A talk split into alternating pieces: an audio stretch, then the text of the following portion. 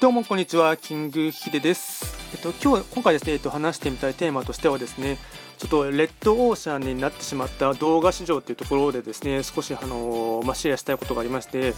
えっとまあ、僕自身はですね、YouTube はですね、もうおそらく7年ぐらいはもう、えっとまあ、一時期活動はあのずっと動画更新しなかった時期も数年ありましたが、えっと、やり始めてからは7年弱やってまして、であとは、えっと、インスタグラムとかでもですね、まあ、たまに動画アップしますし、あと、まあ、TikTok とかはやっていないですが、まあ、一応、その、なんていうんですかね、動画を作ることに関しましては、まあ、他の人の方の手伝いをしながらするとですね、おそらく作った数はもう500本以上はあってですね、まあ、消したやつも含めるともうちょっとあるんですけども、あと、微妙っていうものをもうご存知ですかね。えっとまあ、もうちょっとですね YouTube よりも画質が綺麗にですねあの録画できるですね微妙っていうサイトもあるんですけどですけども、まあ、そちらも活用しながらですね、えっとまあ、動画自体はですね、えっとまあ、過去にでももう何百本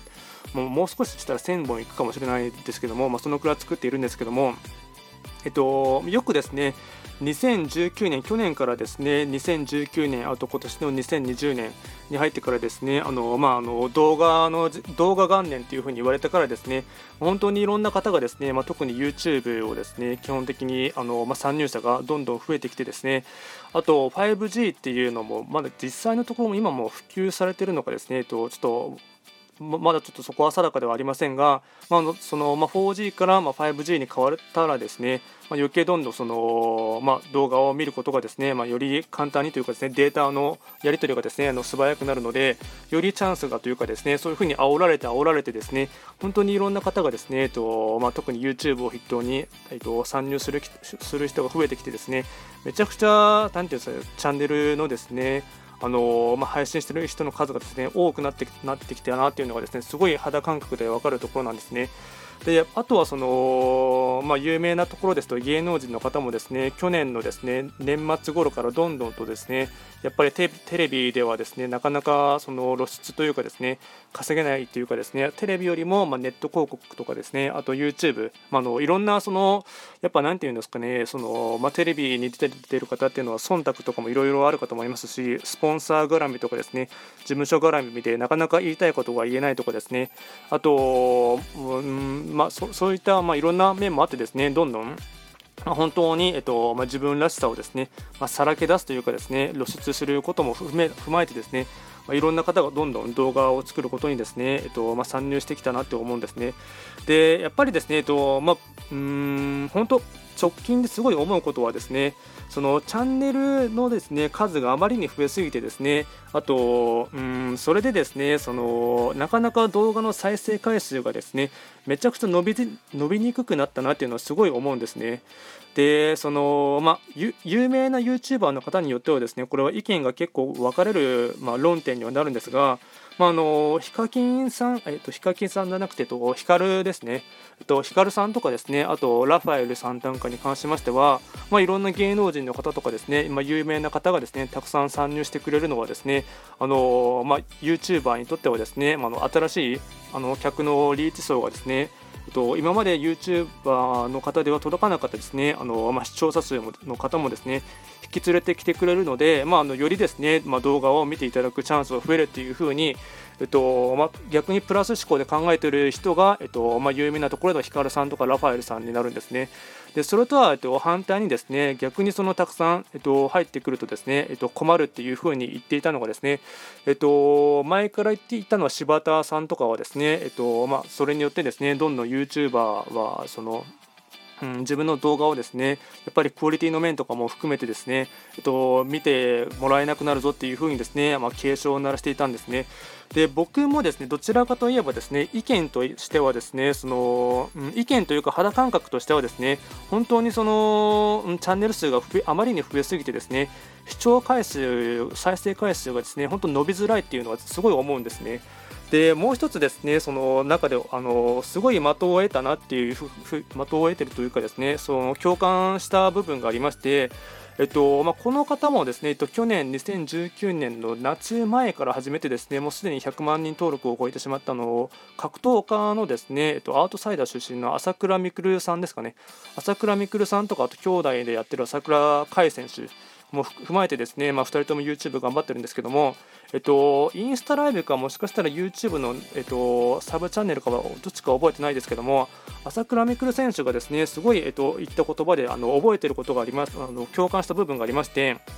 えっと、確かに、えっとまあ、動画、いろんな、えっと、方が増えてですね視聴者数を取り込んでくれるっていうのはですねありがたいことでもあるんだけどただその実際のところ、えっと、人それぞれそのうんまあ、なので一視聴者の方ですよね。視聴者の方っていうのは実際にその、まあ、携帯だったりですね。あと、まあ、パソコンでもどちらでもいいですが実際に自分の1日の時間の中で、えっと、動画を見れるなので、まあ、YouTube をですね再生できる時間っていうのはやっぱり限られてるっていうふうに言っていてですね。その限られている時間の中でその、まあ、好きなですねチャンネルの方がいればですねそのチャンネルの方のものを中心に見るかと思いますしあとなんかちょっと急上昇とかでパッと出てきたですね面白いものとか見たとしても1日に仮にですね1時間しか見れない人でしたらその1時間の見れるかの中で、えっと、チャンネルどのチャンネルをですね今日は見ようかなっていう風に見ると思うんですね。でなかなかその、まあ、これはすごい確かにそうだなと思ってですね、えっと、チャンネルのの配信する方の数が増えるとですねどうしてもパイのですねあの争いというかですねその見てそのなかなかずっとと暇で自由にですね YouTube を毎日何時間も何時間も見れる人の層っていうのはですねやっぱりトータル的に考えるとそんなに多くはありませんのでなのでその中で考えるとですね、えっと、やっぱりそのいろんな方のチャンネルの数が増えていくとですねどんどんその動画市場がですね、えっとまあ、強いチャンネルはですねどんどん伸びていってで行ったりですね。あと弱いチャンネルは全然見られなくなるっていう風にですね。それはすごいですね。あの、まあ、僕もですね肌感覚すごい感じているところなんですね。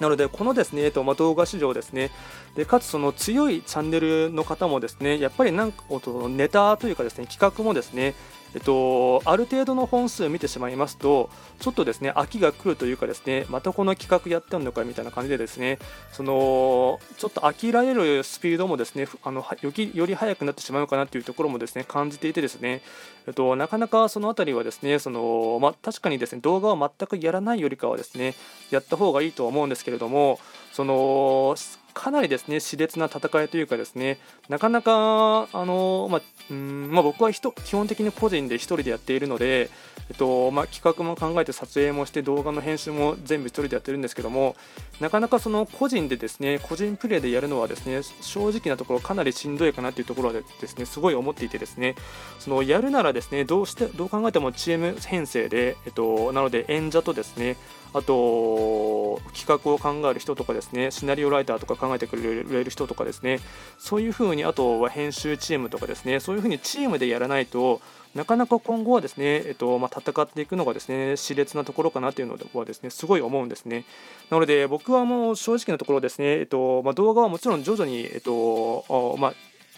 なんていうまあ、諦めてというかですね、まあ、僕は別に動画作ることは別にそこまで嫌いではないので続きますが、ただ徐々にですね、そのまあ、時代の波というのはですね、えっとまあ、考えないといけないかなと思っていてですね、これからはやっぱりそのアメリカの考えの市場も考えてもですね、えっと、YouTuber の方がどんどんポッドキャストとかですね、音声配信に流れているんですね。それは広告単価の件あの点で、えっとまあ、ポッドキャストとか音声配信の方がですね、えっと、広告単価が高いというのがありますので、まあ、そうういった流れはですねおそらく日本でも徐々に流れてくるかなと思ってですね僕は徐々にシフトをですねえっとまあ、もちろん動画を作り続けますが、えっとまあ、更新頻度とかですね、あと頻度に関しましては、徐々に、えっとまあ、別のプラットフォームというか、まあ、音声配信ですね、ポッドキャストとか、あとこのスタンド FM も含めてですね、こちらの方に徐々に、えっとまあ、シフトをチェンジしながらですね、えっと、様子見を見ながら、えっと、どちらのでですね、えっと、より、えっと、本腰を入れて勝負を入れるかなっていうのをですね、今模索しているところですね。なので、やっぱりその、まあ、動画のですね、あの市場っていうのはですね、えっとまあんまあ、すごいいろんなところでですね動画元年、動画元年っていうふうにですねもてはやされて、あのー、煽られましたが、なかなかその、まあ、特に一個人でやっていくにはですねあと厳しい状況がですね、えっと、今後もしばらくは続きそうかなっていうのはですねすごい感じるこの頃ですね。の効果はちょっと取り留めのない話というかですねちょっと愚痴っぽくなってしまいましたが、えっとまあ、の簡単にですね動画のですね、えっとまあ、レッドオーシャン化が止まらないというところですね、えっと、簡単にシェアをさせていただきました最後まで聞いていただきましてありがとうございました。